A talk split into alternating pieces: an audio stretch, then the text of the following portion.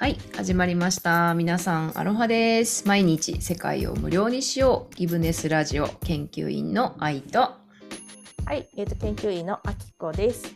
はーい、よろしくお願いします。プラス、プラス、今日はですね、スペシャルゲストを、なんとルワンダからお招きしております。ルワンダの千葉優子ちゃんです。優子ちゃん、よろしくお願いしよろしくおます。願いします。よろしくお願いします。パチパチパチパチパチ。いやー、優子ちゃん、ルワンダ何時ですか、今？今夜の11時です。わお。夜3時。だいぶ時差がね激しいところ本当にお越しありがとラジオお越しいただきましてありがとうございます。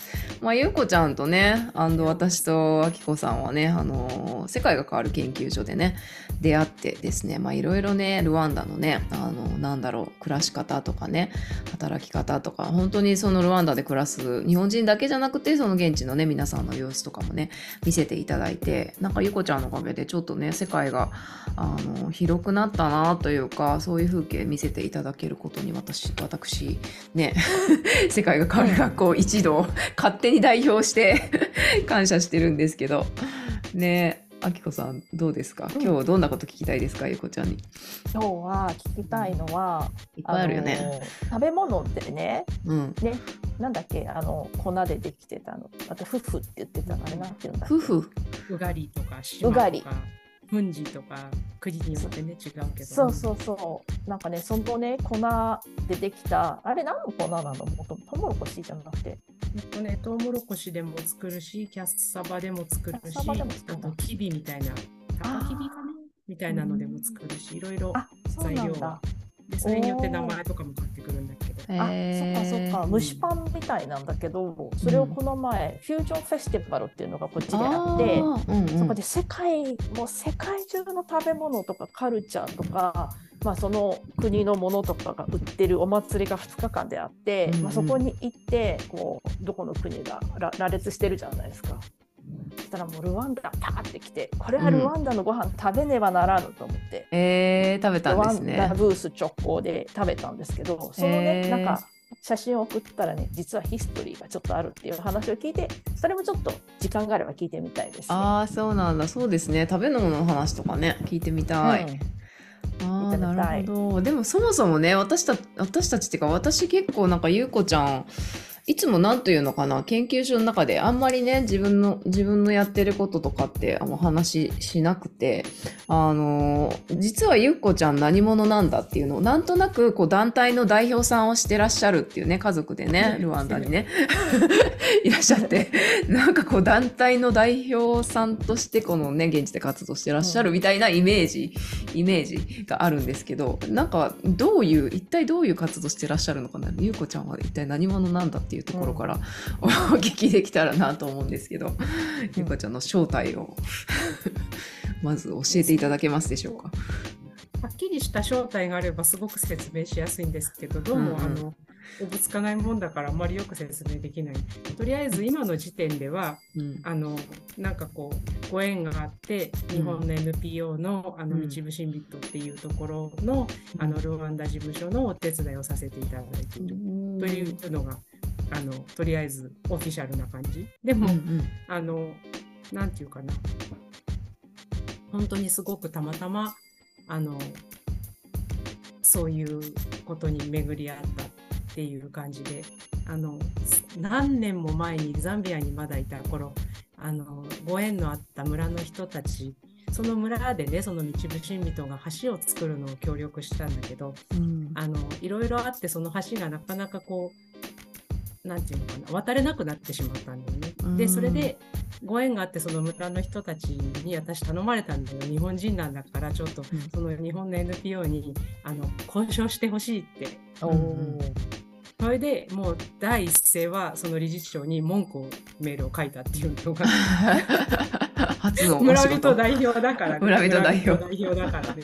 それで、それが出会いだったんだけど、まあなんか、その時はままあいろいろそうやってあの協力していただいたりとかして、あのそれそれでもうそこで終わってたのね。で、私もそれはただの村人代表の、なんていうの、仲介みたいな形うんだったから、あのそれはもうそこで終わってて。でルワンダに来たらその団体のルワンダのあの駐在の方が、まあ、急遽日本に帰らなきゃないって言ってあの辞められたんだよね。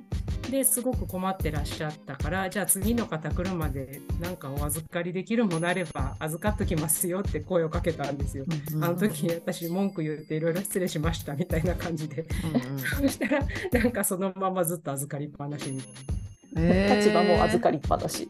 な。ポジションも4年ぐらい経つっていうそういうご縁です。えー、そうなんだ。ちなみにルワンダに最初に行ったのは何年なんですか、どれぐらい暮らしてる4年前ですねだあから。だからその4年前。そういうことが起こってあー来てすぐ。の別に仕事とかするつもりもなくてうんうん。とりあえずあの来たんですけど、うんうんうん。そしたらなんかそういうことだったんでそのままなんかん。そのままなんかこうなるほど。っていえう感じの。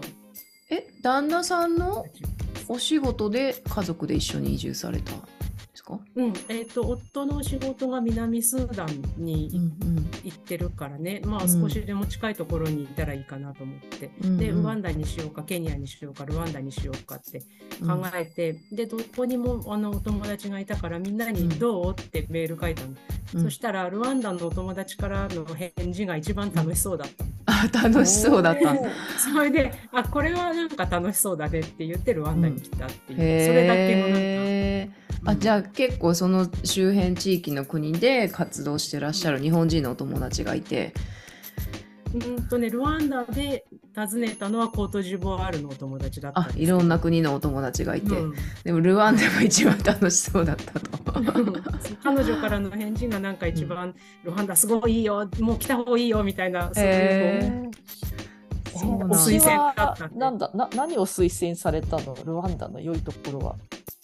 えっとまずビザが取りやすいっていうすごい現実的な話とうか、ん大事大事あと。はあの治安がすごくいいっていうそれもまたすごく現実的な話とか、うんそうだよね。大切よねそう。いうところかな。うんあうんーあー、そうなんだね。えじゃあ旦那さんは南スーダンで働いていて、ゆこちゃんと子供たちはルワンダにいるっていう感じ。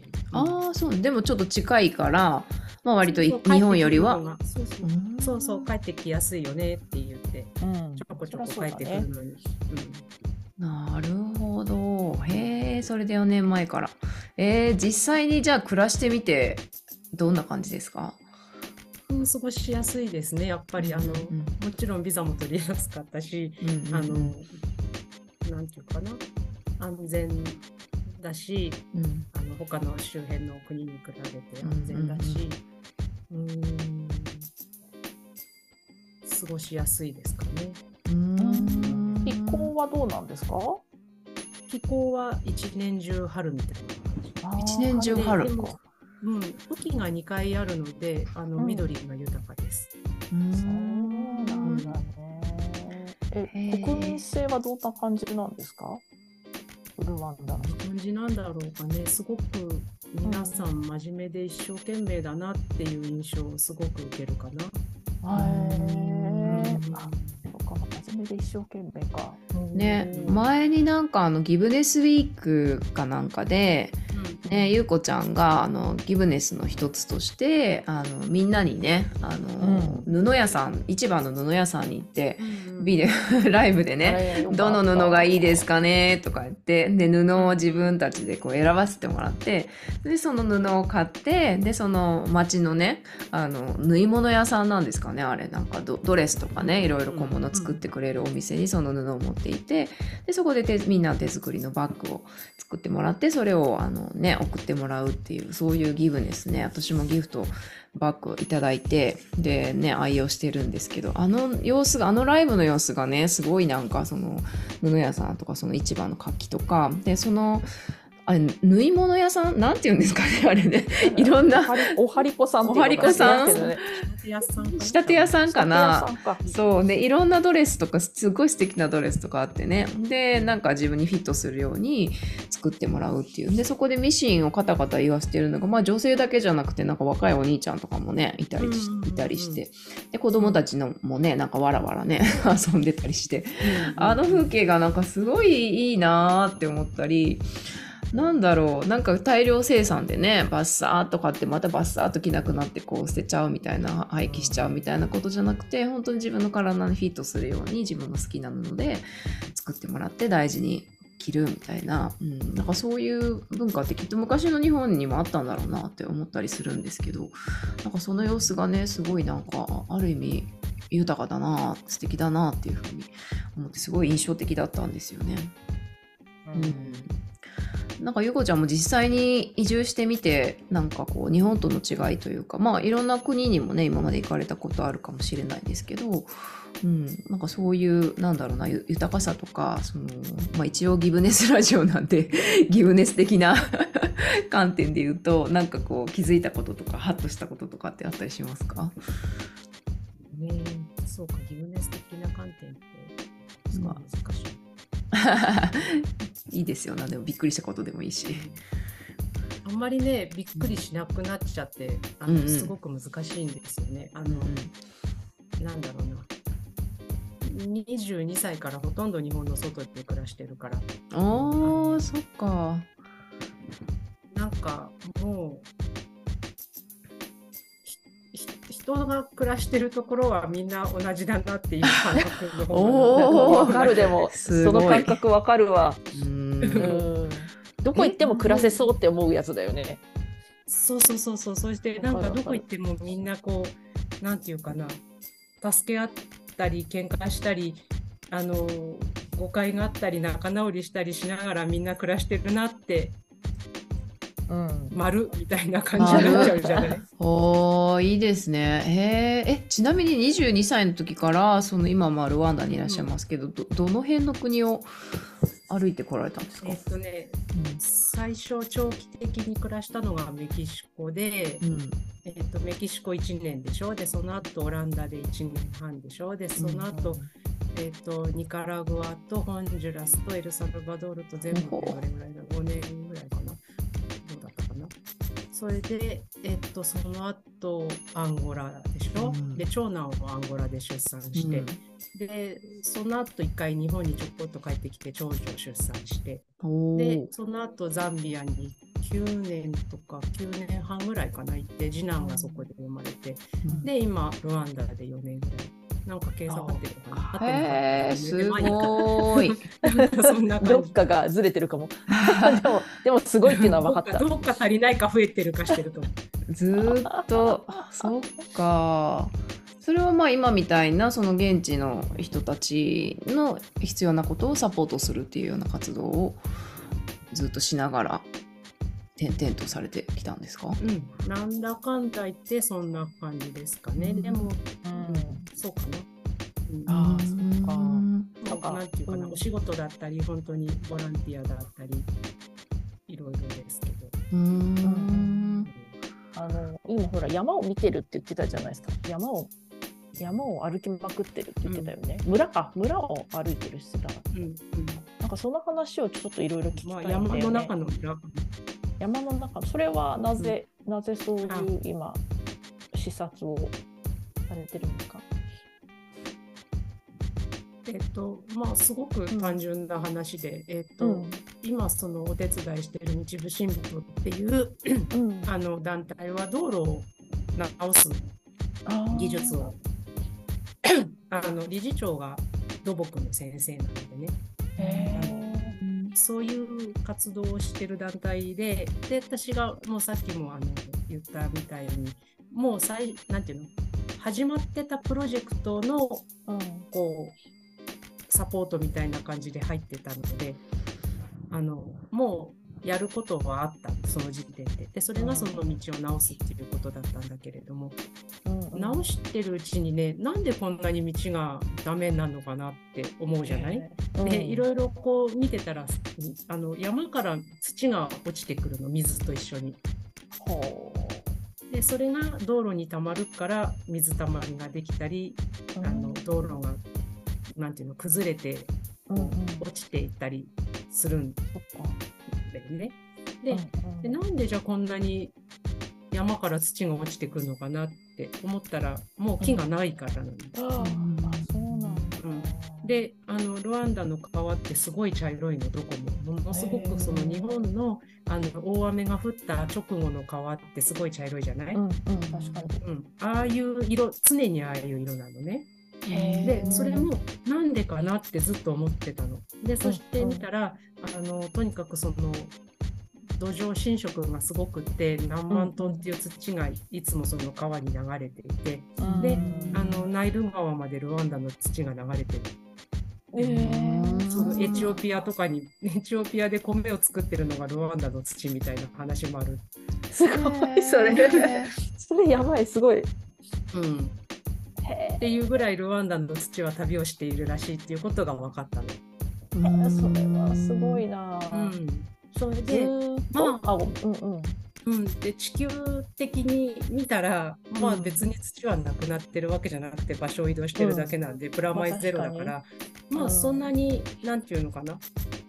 うんうん。問題っていう問題ではない。んだけどっていうだだけどうん。でもまあ実際ねそこで畑を耕して暮らしてる人が山にはいて、でその方たちはほとんど皆さん小さい規模のもう本当に1ヘクタールかそれ未満ぐらいのあのうん。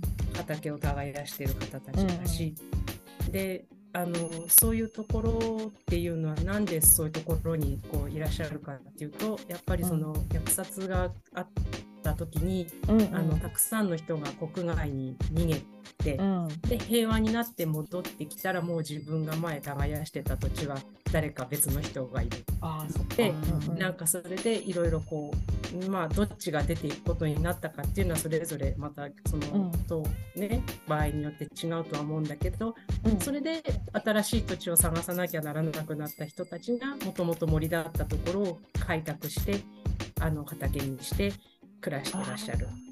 それそのせいそれであのその90年代後半にすごく森の面積が減ってしまってあの耕作地に全部なってあのそこから土がどんどん流れてって川に流れてってエチオピアまで流れてってる。っていうなるほどあのなんていうかなストーリーが分かった。だ、うん。これから増えていくもんねもっと。多分人口もねこれから発うん展してい今増えくでしょ、ていくからね。うんいつまで増えていくかは分かんないけどね、でもうんとりあえず今の時点では増えてる。そっか。じゃあまたなんか森林がやっぱり森が減っていくっていう可能性は大いにあるってことだね。うんとでも今一応ルワンダ政府はその、うん。なんていうかな。もうボーダー決めてね。ここからはもうダメですよっていうのは作ったんであこれ以上減ら減ることはないと。ないんだ。あうんそっかそっか。じゃああとはその、まあ、対策になっていくか感じになっていくんだね。うんんそれでまあちょっとでもその土が流れるのを防止するっていうのは、あのな悪いことじゃないかなっていうふうに思って、うん。あの始めたっていうこと。で視察と。うん。うんうんうん。視察を始めてで,、まあ、あのでそれをそのさっきの NPO の理事長にあの道直しもすごい素敵だと思うんだけどルワンダではこういうことやりたいって言ったら、もう道直しの団体の理事長なのにいいよって言うんですよ。かっこいいね。あいいよって。千葉さんやりたいならいいよって。であのえ頭下げてあげるよって言ってくれて、へうん、それであの、ーうんそれをその申請を出そうかなっていうのを今作ってるっていう。えその申請っていうのはどういう申請？あちょっとあの。大きい団体にうん。あの出してお金の助成金をもらおうかなっていう。あそうか。うん。でもそれもらわなくてもももう実はすでにちょっと始めてるんだけど小規模なんで、でもあのもうちょっと大きい面積でやれるように。土砂崩れをおなんか防止する方法っていうこと？それは。うん、それは、あの今山の斜面に直接作物を植えてるんだけど、あのそれをちょっと段々畑にして階段状にしてでその階段のへりにあの植物を植えてあの流れないようにするのとあと排水の道をちゃんと作ってあげてあのなんていうのかな無駄に斜面をこうザーザー流れないようにする。ね。うんじゃあじゃあなっちゃってるってことだもんね今ね。そうそうそうそうああそうなるほどね。で作物の植え方ももう縦線じゃなくて横線にこう平行平行にえ。なんていうの？方向性にこうはあ沿って植えると少しはいいとか、なんかそういうのいろいろやりながら、あとその、なんていうかな、木木も森、もともと森に生えてた種類の木を少しこう植えて、うんうんもしね、これから100年後とか、そのルワンダの人口が減ってった時に、多分一番最初に捨てられるのはそういうところなんだろうと思うのねう、ん住みにくい場所。確かに。その時にまあ種が落ちてまたこういつかこう回復できるようなあなんていうかなワンステップを作っておけば少しはいいかなって思ってる。えすごい。すごい100年後を見てる木を植えるその作業がすごいすごいね。なんかね普通は考えないもんね私たちのなんだろう今の社会ってえそうですよね。今の利益をなんて言うんだろうんうやっぱり考えるからさ。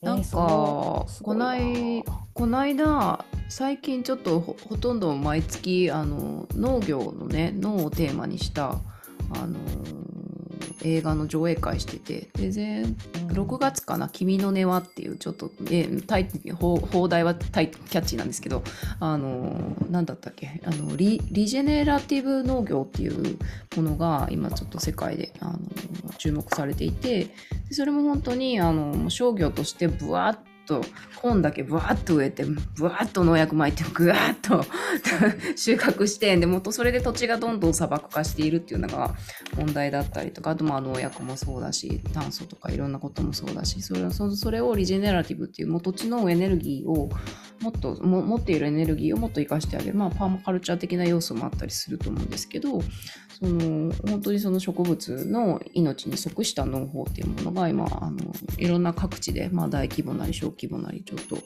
あの広がっていっててでそこであのアフリカ多分アフリカのどこかちょっと国名は忘れちゃったんですけど本当に山の山の奥の山の中の本当に小規模な家族でやって経営してるような農業のところをそのリジェネラティブにこうかいあの変えていくとでそこから流れるあの山だからねこう川がどーっと流れてるどんどんこう町の方にもずっとその水が流れているわけなんですけどそれをそのリジェネラティブの方に変えるとその下流の方ですごくなんかまあ土砂災害があったりとかその水の水質が良くなかったりとかしてたのがその農法に変えることですごいこう飲めるお水になっていったみたいなそういうものそういうなんか事例があのあってなんかそのゆゆうこちゃんの今お話聞いてて。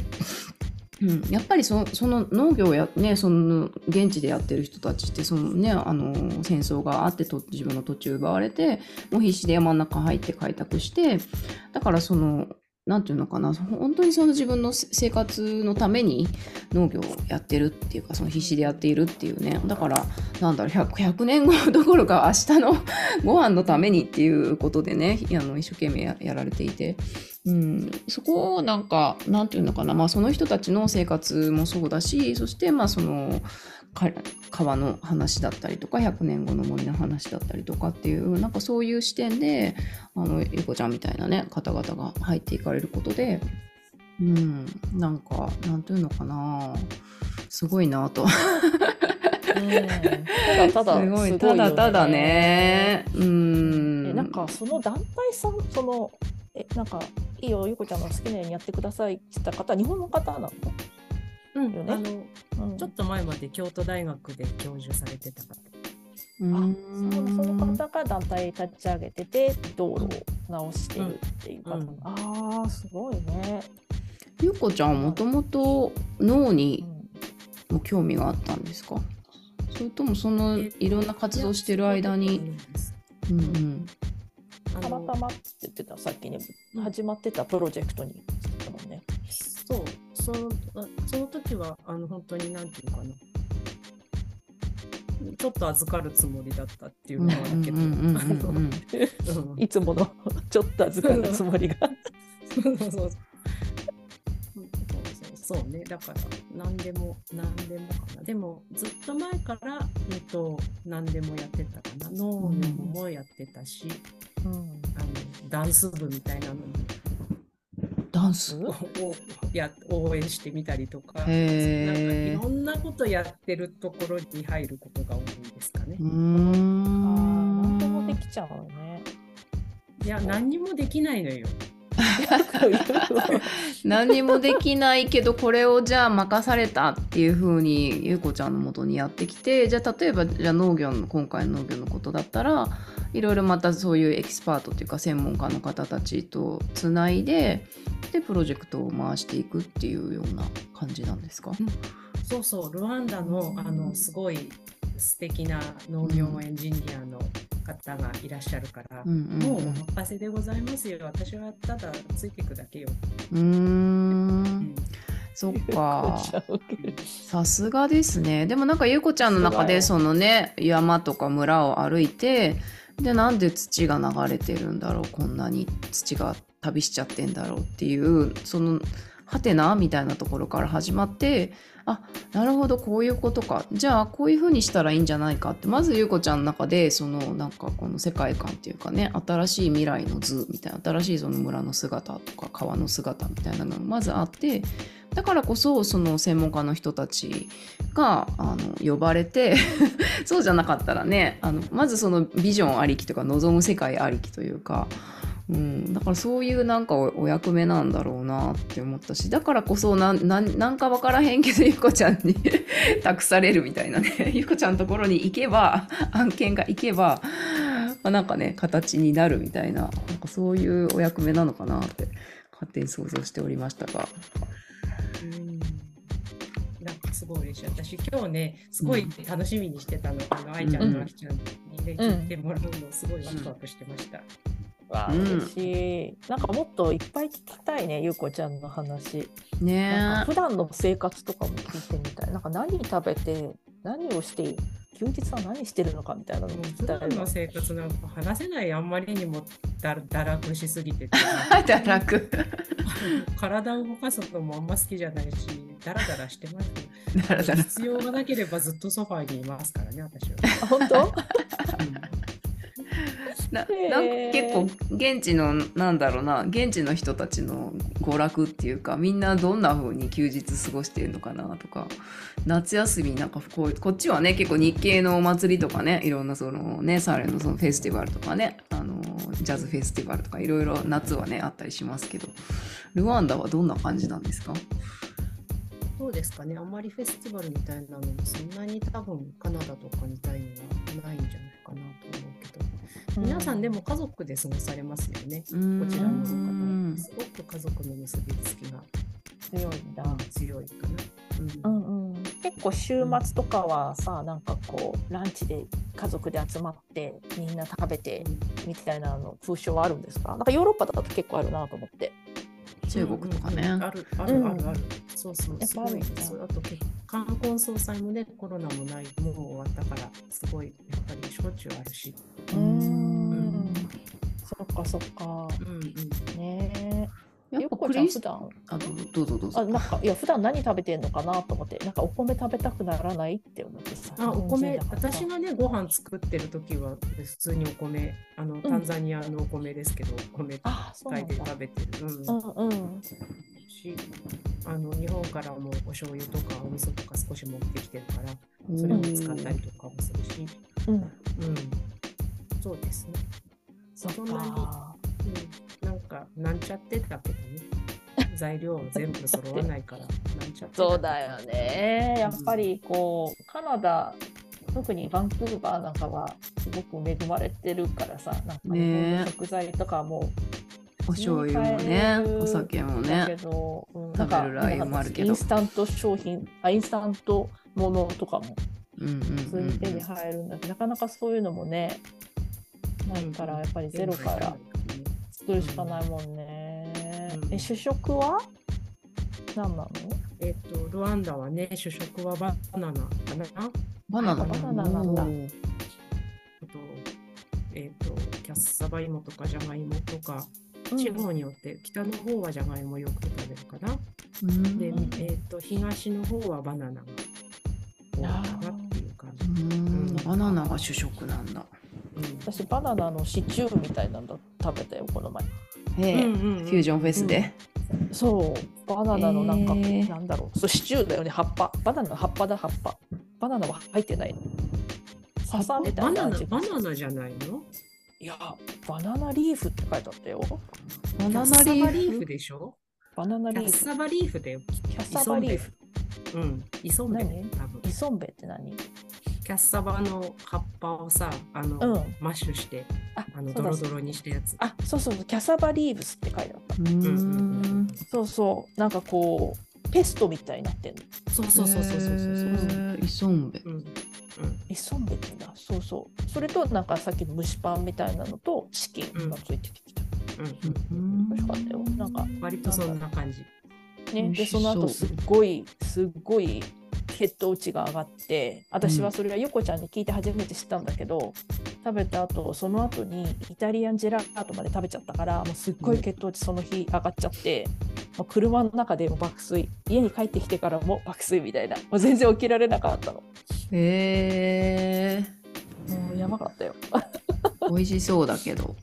血糖値が注意なんですね血糖値が上がるあれはな誰どれが血糖値が上がるからかどうかは分かんないよ。じゃないかなって私が勝手に思ってるだけだから。でもさなんかみんなあれを食べたとみんなお昼寝してるって言ってなかった？そうそうそうそう。あれを食べた後すごい眠くなるのはね、みんな本当なの。ああそうなんだキャッサバの葉っぱのせいで？うん、キャッサバのトウモロコシの、あの、あくなんていうの、粉の、パンみたいなねそばがきみたいなやつ。へえ、眠くなって寝ちゃうんだ眠くなっちゃうのよ。もうこ古典って感じだった。もうなんか本当にね、目が開けられなかった。へえいいですねそれでぐっすり寝てまた起きて働くとそうあれはなんかなんかなんかあれは理由があるって言ってたの？それはあんま関係ないの？あなんか寝かせる理由あのこの間、あきちゃんにメッセージしてたのは、あのトウモロコシがその材料の主流になったのは、その植民地になって、そのもともとはキビみたいなものを使ってたんだけど、そっちが主流だったんだけど、あの鳥の被害に遭うんだよね、キビみたいな穀物にね。